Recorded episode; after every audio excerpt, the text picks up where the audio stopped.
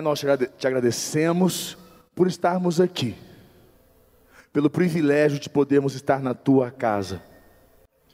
Que o Senhor tenha liberdade de agir, de ministrar nas nossas vidas. Que o poder da tua palavra possa entrar em nossos corações, na nossa mente e transformar, gerar uma mudança sobrenatural porque, meu Deus, aqueles que te encontram, aqueles que te veem, Senhor, jamais poderão sair da mesma forma. E assim que nós queremos sair daqui hoje, transformados, porque nós vamos encontrar com o Senhor na tua palavra e o nosso coração vai estar cheio de fé. Eu te peço por cada um que aqui está, que precisa receber do Senhor um toque do Espírito, um mover na sua vida, uma intervenção que hoje o Senhor possa agir em nome de Jesus. Amém? Glória a Deus. Igreja, olha só.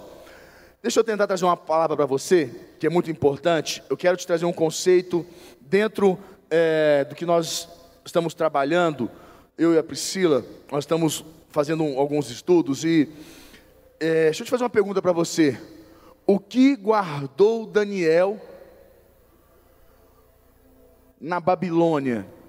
Quem, quem se lembra, Daniel, ele é, foi um dos meninos que estava, estava na Babilônia, na época da Babilônia, que a Babilônia foi tomada, e Daniel ele estava naquele ambiente, naquele, naquela, naquela cultura inserido, e Daniel era servo de Deus. E o que guardou Daniel? Como é que Daniel ficou, foi guardado, protegido? O que, que Daniel fez para se proteger?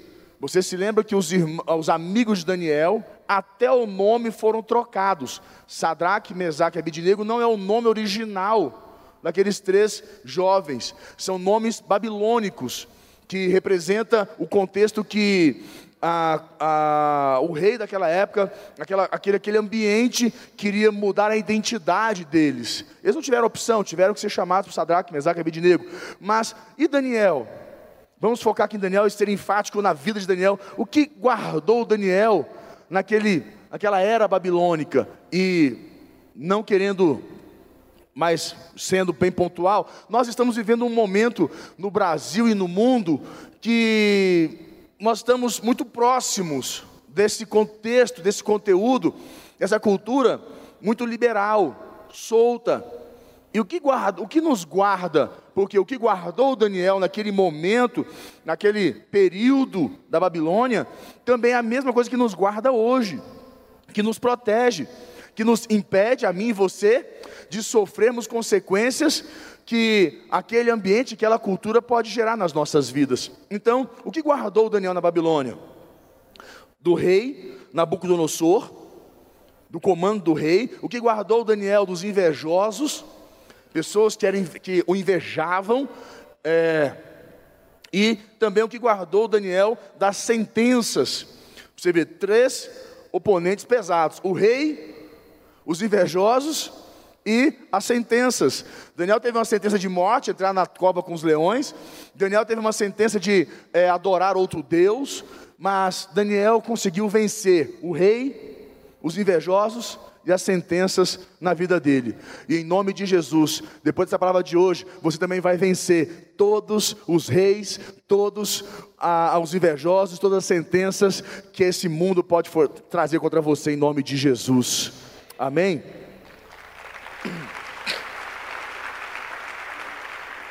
Então, vamos lá. Daniel capítulo 1. Põe para mim, Daniel capítulo 1, no versículo 8. Põe para mim aí, para nós começarmos a ler.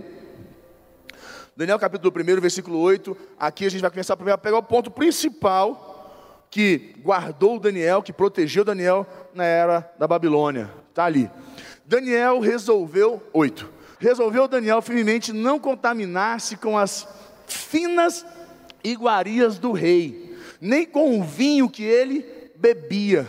Então pediu ao chefe dos eunucos que lhe permitisse não, não, não contaminar-se.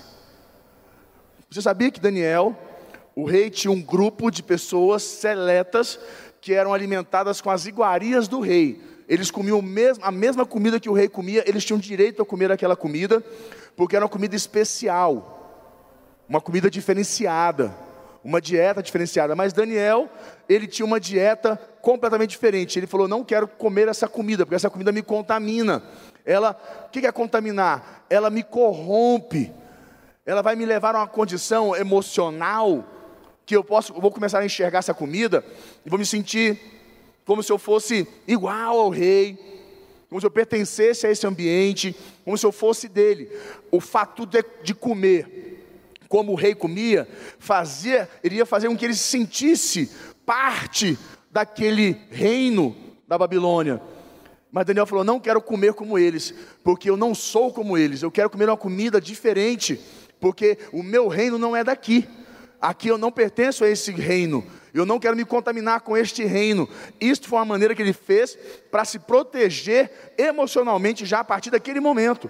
Para que não fosse ali, entrasse pelo viés da comida, e a comida e vai, puxa outra coisa, que puxa outro, como diz a Bíblia. Um abismo puxa outro abismo. Daniel falou: não, não, opa, para aí. O que acontece? Contaminar Daniel, quando Daniel falou, não quero me contaminar, é, eu não quero é, fazer parte disso, eu vou ficar separado.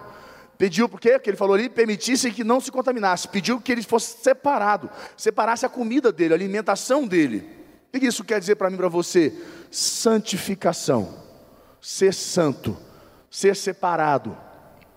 O que guardou Daniel na era da Babilônia foi ser santo. A santidade de Daniel guardou Daniel, protegeu Daniel, anulou sentenças contra a vida dele. A santidade de Daniel amarrou a boca do leão.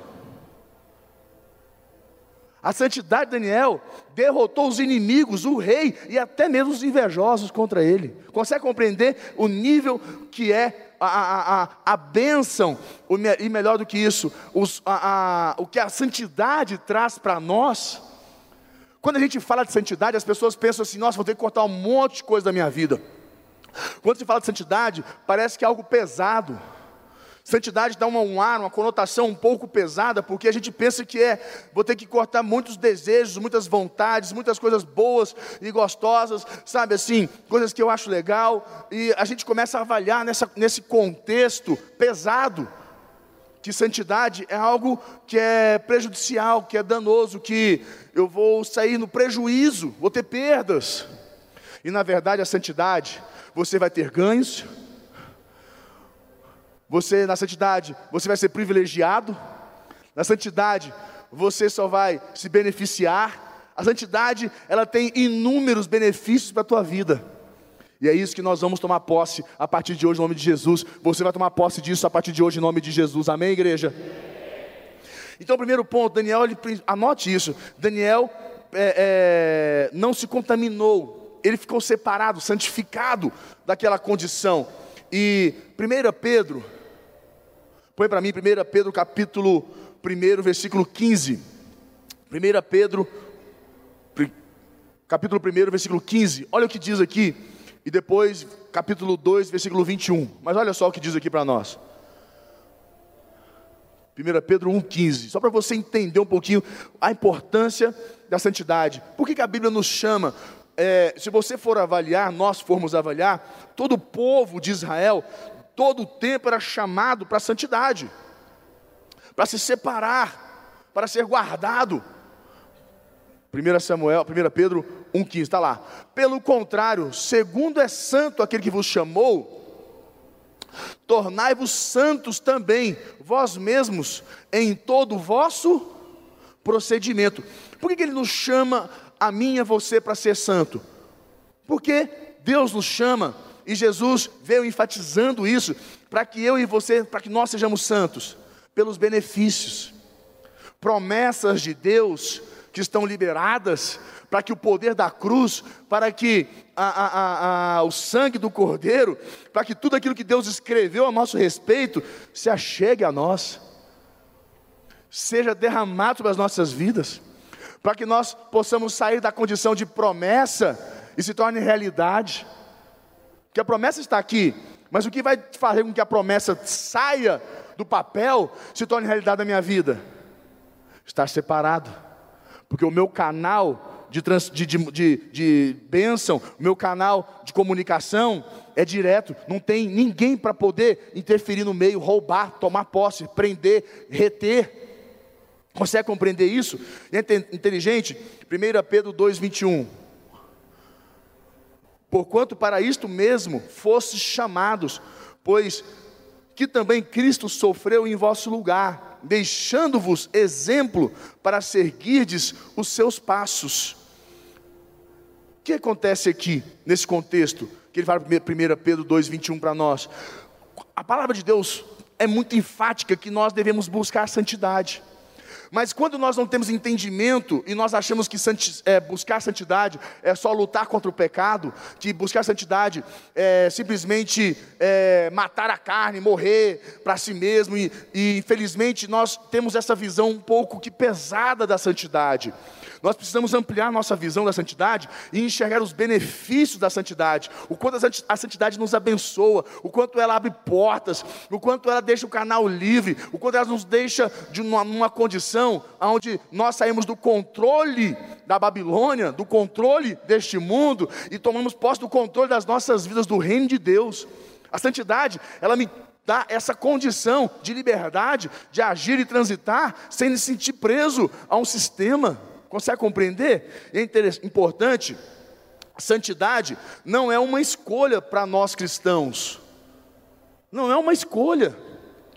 Mas o único meio de nós cristãos continuarmos caminhando firmes na presença de Deus. Só sendo santo que a gente consegue ser firme com Deus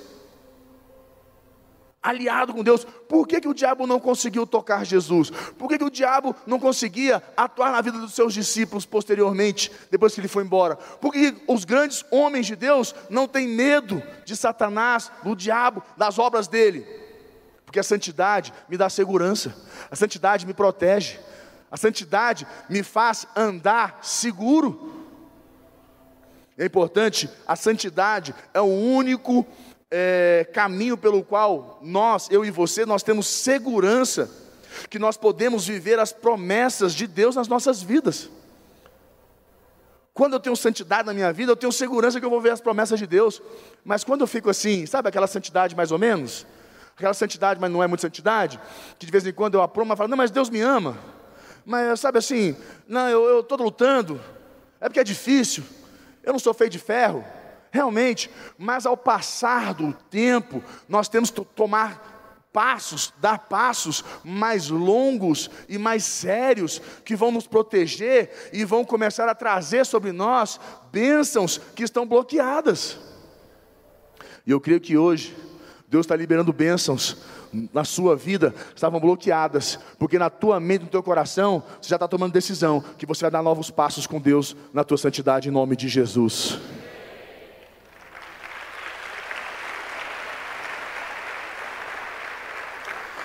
Então entenda uma coisa, anota mais um ponto importante: a santificação, ela começa na nossa conversão.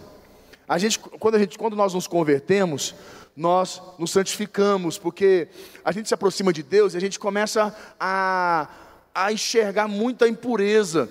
Fica tão claro as impurezas quando nós estamos próximos de Deus, a gente enxerga de uma maneira tão clara as coisas erradas, porque a proximidade daquilo que é limpo, transparente, aquilo que é puro, nos purifica. Gente começa a enxergar muita coisa errada, a gente começa a cortar isso das nossas vidas, e com o passar do tempo, nós temos que continuar buscando essa santidade todos os dias. Aí começam os problemas. Alguns vão ficando velho, velhos, alguns vão envelhecendo na fé, e, como se diz, você envelhece, você envelhece na idade e a idade da fé também envelhece com você. Porque você começa a ficar achar que muita coisa não tem mais problema, que muitas coisas que você. Não, mas não é, não é, não é tão assim, porque não aconteceu nada, olha só, eu, eu agi assim, nada aconteceu, eu fiz uma mentirinha aqui, eu fiz uma coisinha errada ali, eu falei uma besteira de cá, eu, eu, eu usei uma, uma, um argumento falso aqui, mas não aconteceu nada, não é assim também não. não permita que você vai ficando velho na igreja e a sua fé também fique velha. Nós envelhecemos na idade, mas a nossa fé tem que estar novinha, fresquinha, para que a gente jamais perca a nossa visão do que é santo. Porque quando a gente perde a visão do que é santo, a gente perde a, visão daquilo que abençoa nossas vidas. A gente perde a bênção de Deus. Por isso que muitas pessoas vão ficando velhas e vão reclamando que não sabem o que está acontecendo na vida delas. É o conceito da fruta madura. Já viu esse conceito? A árvore é o seguinte: enquanto a árvore está com a manguinha lá, aqui em Brasília tem muita pé de manga, né? A gente vê aí para o Brasil inteiro. Enquanto a manguinha está lá verdinha, a árvore está sustentando e botando alimento nela. Ela está recebendo nutrientes. A árvore tá lá, a manga está lá verdinha, a, a árvore está que está alimentando ela. Toda hora pelo caulezinho lá vai enfiando alimento, ela vai ficando forte. Ela vai crescendo, crescendo, ficando fortona. Daqui a pouco ela está grandona, aquelas mangas bonitas. Aí daqui a pouco o que acontece? Ela amadurece apodrece e cai. Cons... Moral da história: sempre seja verde na presença de Deus, novo. No dia que você achar que você está maduro, você vai apodrecer e vai cair. E acabou para você.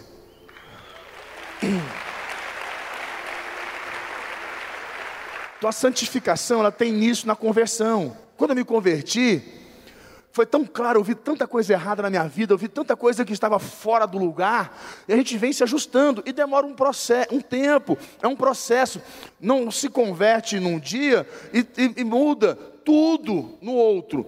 Você muda, ah, tem aquelas mudanças radicais, né? Normalmente acontece, como foi o meu caso, eu me converti e eu mudei da água para o vinho mas ainda teve muitas coisas que eu precisei ir ajustando ao longo do tempo. Foram os processos. E eu aprendi e entendi que dentro da igreja, muitos, muitas das dificuldades, muitas das provações, ou melhor, das circunstâncias difíceis que eu vivi, vivenciei no meu passado, naquele momento ali de conversão, e até hoje algumas que eu vivo, foram para aprimorar o meu caráter cristão, para alinhar, ajustar a minha vida cristã, a minha santidade, as minhas decisões, as minhas escolhas. Então isso é importante você compreender que é, todos esses todas essas circunstâncias, todas essas dificuldades, tudo que você vivencia, que é difícil, está ajustando você, alinhando você. Não está, não é, é, é, é bloqueando você e diminuindo você, não, alinhando o teu nível, levando você para cima, tornando você mais forte, mais decidido com Deus. E eu fui vivendo isso, mas foi um processo. Uma coisa era eu com seis meses de igreja, um ano, um ano e meio, três, quatro, cinco, hoje já com 18 anos na igreja, tudo vai, você vai amadurecendo e vai enxergando que você vai crescendo com Deus, sabe? Mas a nossa fé nunca pode ser velha, tem que ser nova. Para que a gente nunca, para que nós nunca venhamos a perder a imagem daquilo que é santo e que é o mais importante das nossas vidas. E dentro desse contexto, eu falo que eu vejo muita gente que é, está mais convencida do que convertida, sabe? Pessoas que se convenceram em Deus, mas não se converteram. Isso é uma coisa muito importante. Você precisa aprender que você precisa se converter, é transformar água em vinho. Se você ainda não viveu uma transformação radical, você precisa viver isso. Em alguma área da tua vida, para você ter uma experiência com Deus que possa te tornar mais forte em Deus. Quero ouvir um amém. E dentro desse contexto todo, aprenda uma coisa: santo, santo não é aquele que nunca se suja. Que as pessoas pensam, esse é um, esse é um conceito que torna pesado santidade. Santidade é aquela pessoa que não se suja, aquela pessoa limpinha, aquela pessoa que não se contamina. Escuta, santidade não quer dizer que você nunca vai se sujar. Não, não quer dizer que você nunca se suja, nunca erra, nunca falha. Que nós não somos perfeitos. Isso se torna muito pesado a santidade. Então, o primeiro ponto que é importante você compreender dentro desse contexto aqui: santo não é aquele que nunca se suja, agora, mas é aquele que sempre se limpa. Aprenda isso.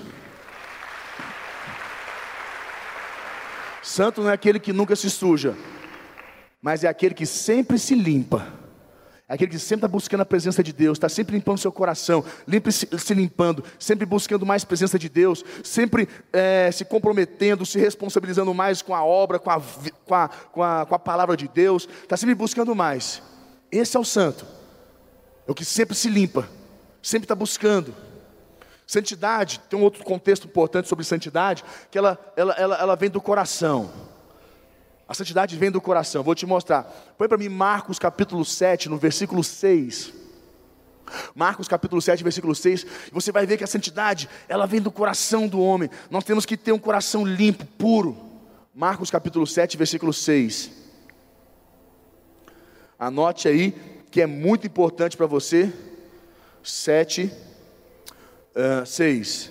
Está aí. Respondeu-lhes bem profetizou Isaías a respeito de vós, hipócritas, como está escrito: Este povo honra-me com os lábios, mas o seu coração está longe de mim. O que acontece? A importância de você entender que não adianta, santidade não é algo que a gente faz de boca, não é algo que a gente fala, santidade é algo que a gente vive, que a gente demonstra que a gente é é, é, é, é, pratica, é algo que vem de dentro de nós. E tem uma coisa que é incrível, que é maravilhoso. Todo convencido tem tempo para ir embora. Agora, todo convertido não tem tempo para ir embora, ele prevalece. Porque o convertido aquela pessoa que ele sabe o caminho, já aconteceu na vida dele. O convencido é aquela pessoa que ela com o passar do tempo, algumas coisas corrompem ela, contaminam ela, e ela acaba ficando no mesmo lugar, mas contaminada, corrompida. E ela fica, ela vai, ela volta, ela vai, ela volta, ela vai, ela volta. Ela não consegue ter uma experiência plena com Deus. Agora o convertido, é por isso que fala converteu. É tipo você mudou uma fase. Você mudou tudo, você converteu, você foi para outra outro patamar, outro eixo, outra, outro outro sistema, outra mentalidade. Mas começa como aqui, você não adora de, de lábios, porque vem no teu coração. Teu coração está perto de Deus. E só tem uma coisa que te aproxima de Deus: santidade. Nada te aproxima de Deus a não ser santidade. Porque ele diz: sede santos, porque eu sou santo. Como que tem condições do pecador, do, do, do sujo, do ímpio, do hipócrita estar conectado com Deus? O que, que Deus faz quando ele pega uma pessoa suja? O que ele faz com ele? Simples, vou te explicar. Quando o filho pródigo chegou e se encontrou com o pai, o que o pai fez com ele? Trocou as roupas, botou um anel e o que? Sandálias nos pés. Por que, o pai trocou as roupas, as vestes? Estavam sujas. É impossível quem anda com Deus, quem se aproxima de Deus, continuar sujo. Consegue compreender que é muito importante você entender esse contexto? Porque uma pessoa que se aproxima de Deus, ela aceita a conversão, aceita que ela está errada, e Deus limpa ela. Dá autoridade, que é o um anel, dá autoridade, ela volta a ter autoridade, ela volta a, de, a, decretar e comandar a vida dela. E ela tem sandálias, ela, ela ouve a direção, ela não caminha por caminhos tortos, ela obedece. Então, uma pessoa que se aproxima de Deus, ela sempre anda assim nesse, nessa linha. É o que eu te pergunto: você tem andado assim com Deus? Você tem sido uma pessoa convencida ou uma pessoa convertida? Porque isso determina em que nível de bênção você vai viver na tua vida. Se as promessas chegam em você e se cumprem, ou se você vai viver sempre só reclamando que nada acontece na tua vida. Mas a partir de hoje, isso mudou, amém? A partir de hoje, promessas de Deus vão chegar na tua vida e você vai viver cada uma delas em nome de Jesus. Tem mais um versículo muito bom, 1 Samuel 16, versículo 7. Olha o que ele diz aqui, 1 Samuel capítulo 16, versículo 7. Essa é poderosa. 1 Samuel capítulo 16, versículo 7. Porém o Senhor disse a Samuel: Não atentes para a sua aparência, nem para a sua altura, porque o rejeitei. Porque o Senhor não vê como vê o homem. o homem vê o exterior, porém o Senhor vê o coração. Então aprenda uma coisa: não adianta você que tentar, ou melhor, não adianta você enganar. Não adianta você enganar. Não adianta você enganar, porque você não engana Deus. O convencido engana, mas é enganado por si mesmo. Agora, o convertido, aquele que o coração dele convergeu, transformou, mudou, esse, Deus vê o coração dele. Deus vê que ele está tentando, que ele está buscando, que ele falha, que ele erra, ele cai, mas ele se limpa, volta para o pai, o pai limpa, dá anel, dá sandália, ele cai, novo, limpa, dá, dá, dá anel, dá sandália. Todo o tempo, Deus está cuidando. Todo o tempo Deus está cuidando. Eu chamo você para uma responsabilidade. Comece a avaliar a sua vida. Comece a enxergar se o tempo passou e o seu couro ficou meio grosso, e você já não tem mais aquela mesma intimidade, aquela mesma vontade de ser santo, de buscar, de servir a Deus. Se o tempo passou e você faz do seu jeito, da sua hora, como você quer. Sabe, quando a gente está perto de Deus, quando a gente ama, é, quem, eu não sei quem aqui já amou, quem ama, mas quando a, gente, quando a gente ama, a gente quer estar perto. Quando a gente ama, a gente quer agradar. Eu vejo a minha esposa, eu amo tanto minha esposa, eu, eu, eu tudo que eu posso fazer para agradar ela, eu faço. Esses dias eu estava em casa, era três horas da manhã, a gente comeu um bacalhau à noite, era umas três da manhã, não esqueço nunca, contei para vocês, eu contei para vocês, era umas três da manhã. E não foi a primeira vez, não, estava lá três da manhã, a gente comeu um bacalhau de noite, lá deitado, e ela, amor, eu, ah, amor, eu falei, ah, amor, eu falei, o que mulher? O que foi? Aconteceu alguma coisa? Não, estou com sede. Quase que eu falei, eu também, mas, né? Amém. Eu estou com sede. Aí eu fiquei quieto, fiquei quieto assim, eu pensei, não estou não tô acreditando. Ela, pega uma água para mim. Aí eu falei, pego amor, eu pego essa água. Aí eu levantei, fui lá, peguei uma garrafa, botei água, levei para ela. Aí ela sentou na cama, tomou a água inteira. Quando ela terminou de tomar água, ela levantou, foi no banheiro, fez xixi. Eu falei, mas. Aí eu falei, não, por que, que não pegou a água? Por que, que fez isso comigo? Aí eu fiquei olhando assim, ela indo, eu fiquei olhando. Falei, amém. Amém, amém, amém, amém. O que vale é o que eu fiz. Isso vai me render muitas bênçãos, vai me render muito beijo, muito abraço, muito carinho, vai me render muito. Amanhã eu estou feito. Então deixa para lá. Porque quando a gente ama, a gente não mede esforços. Quando a gente ama, a gente não mede, sabe, aquilo é um prazer fazer isso. São coisas, quando eu, eu viajo com ela, às vezes a gente chega em casa à noite, eu e a Priscila, ou gosta quarta-feira agora, sexta-feira, ela queria ir para um, um, evento, sexta-feira, nós chegamos em casa, eu olhei para ela, olhou para mim, sabe aquele negócio assim, hum, hoje não, estamos mortos. Aí a gente olhou um para o outro e falou assim, não, a gente vai.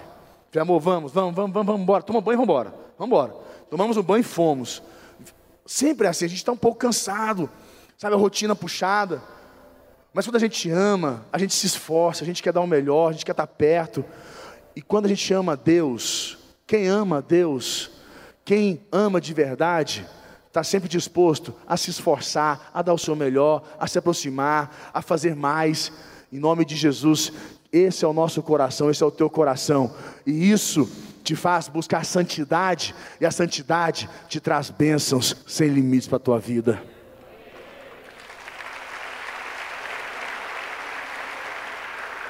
Você vê, Deus olha o coração do homem. Existem pessoas que dizem que são, como eu falei para você, esse contexto é muito importante. E precisamos ter prazer em vencer o pecado. Precisamos aprender a declarar que a, em Deus e lutarmos e sermos mais fortes, vitoriosos. Já falei para vocês, eu vivi, eu vivi no mundo, é, eu tive experiência, uma vez eu contei numa reunião de um 4-4 minha, eu contei uma experiência minha, que eu vivi no mundo, essas loucuras que a gente vive no mundo, essas insanidades que eu vivia. As pessoas falam, o pecado, não é, o pecado é difícil. É mesmo, o pecado é difícil, porque o pecado é bom. Pecar é bom. Mentir é ruim, gente. No dia que alguém fala que mentir é ruim, mentir é bom. O tanto que a mentira às vezes te salva. Mentir é bom demais. Principalmente quando você é menino, mentir que seu pai não te bater. Ô oh, coisa boa. Não, não, não, não, pensava duas vezes. O duro é quando pegava, apanhava dobrado. Mas tudo bem, vai mentir.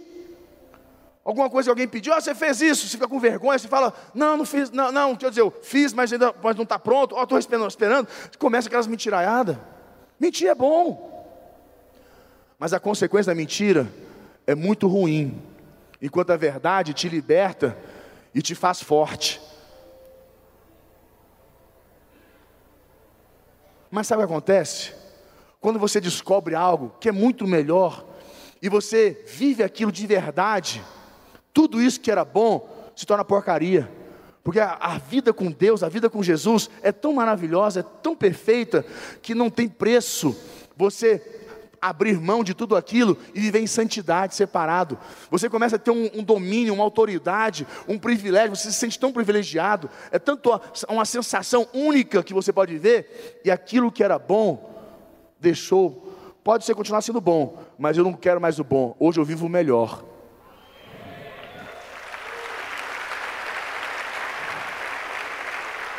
O pecado é uma coisa tão louca, igreja. Só para você entender uma coisa, o pecado é uma coisa tão doida. Só para você entender o tanto que a santidade protege a gente. Ah, quem sabe, Acã, Acã era um guerreiro da tribo é, da época de Josué, Acã, e o povo de Israel lutou contra Ai, uma cidade, eles lutaram contra Jericó, venceram, o reino de Jericó era muito poderoso, venceram Jericó e foram enfrentar Ai. A cidade de Ai, quando eles enfrentaram a cidade de Ai, é, eles perderam feio, tomaram a surra. Israel perdeu, e Israel tinha a promessa de Deus sobre a vida deles. Eles tinham a palavra de Deus que qual fosse o reino, qual fosse a, a, a, a, circunstância que eles enfrentassem, qual fosse o reino, qual fosse o rei, qual fosse a, não importa quem seja, tinha uma palavra de Deus que eles iriam vencer. Independente se eles eram mais fracos, se eram men, men, é, menos pessoas, eles iriam vencer. Tinha uma palavra de Deus. Mas o que aconteceu? Acã estava em pecado. Acã estava em pecado. E quando o povo de Deus foi para a batalha, eles perderam a batalha contra Ai. O pecado de Acã corrompeu, impediu a vitória. O que isso nos ensina? Quando nós vivemos, quando nós não estamos separados, quando nós não estamos em santidade, nós ainda permitimos ou aceitamos alguns, alguns erros nas nossas vidas, alguns pecadinhos, é, como se diz, ah, pecadinho, pecadão, mas isso é besteira. Quando nós permitimos, nós não estamos buscando sempre nos limpar, limpar nosso coração, nós ainda estamos nessa condição aqui, as nossas batalhas estão comprometidas, as sentenças contra nós, elas estão é, tendo poder e autoridade, ao invés de nós termos poder e autoridade sobre elas, elas têm sobre nós.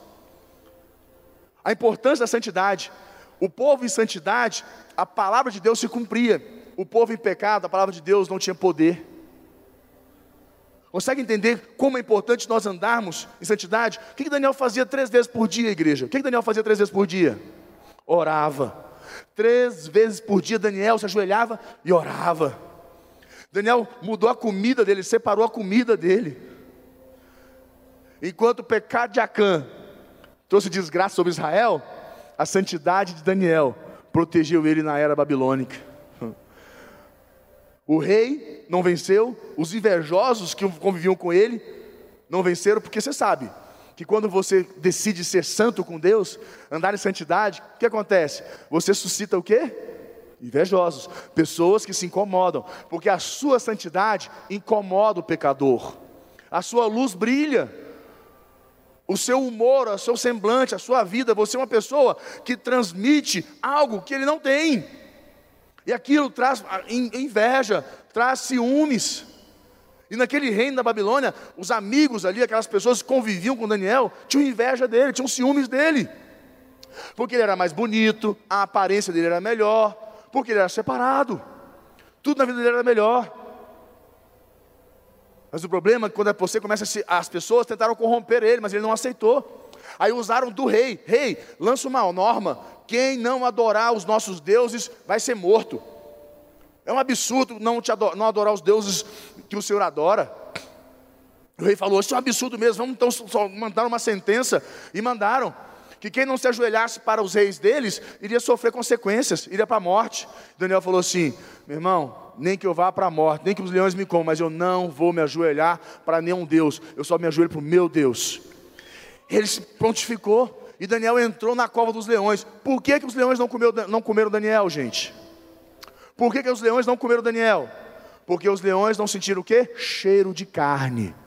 Quando você está em santidade, a sua carne não tem poder, não grita. Quando você está em santidade, a sua carne não manda em você. Ela não tem, ela não tem, ela não te dá, não dá brecha para o diabo atuar na tua vida. Quando você não está em santidade, a tua carne é latente e o diabo consegue te pegar, porque a Bíblia diz que o diabo está ao nosso derredor. E quem, e quem está ao nosso redor? Quando você está em santidade, os anjos te protegem. Quando você está em pecado, infelizmente, o demônio tem autoridade. O leão está ao derredor rugindo a quem possa tragar. Olha os benefícios da santidade. Santidade dá benefício. Por que, que eu escolho ser santo? Por que eu escolho a santidade? Porque eu quero ser como Daniel, como esses homens santos. Pelos benefícios que eles viveram. Porque ser santo é leve, é prazeroso, traz benefícios. Eu me sinto protegido, guardado. Eu não tenho medo de enfrentar, de viver qual seja a circunstância. Sabe por quê? Porque a santidade, ela me dá segurança, me dá paz no meu coração. Eu posso entrar na cova com os leões, posso entrar no fogo, aonde eu, aonde eu entrar, aonde eu for, quem eu enfrentar, eu tenho certeza da minha vitória, que a minha santidade me guarda, me protege, e assim ela faz na tua vida também. Você está guardado e protegido em nome de Jesus.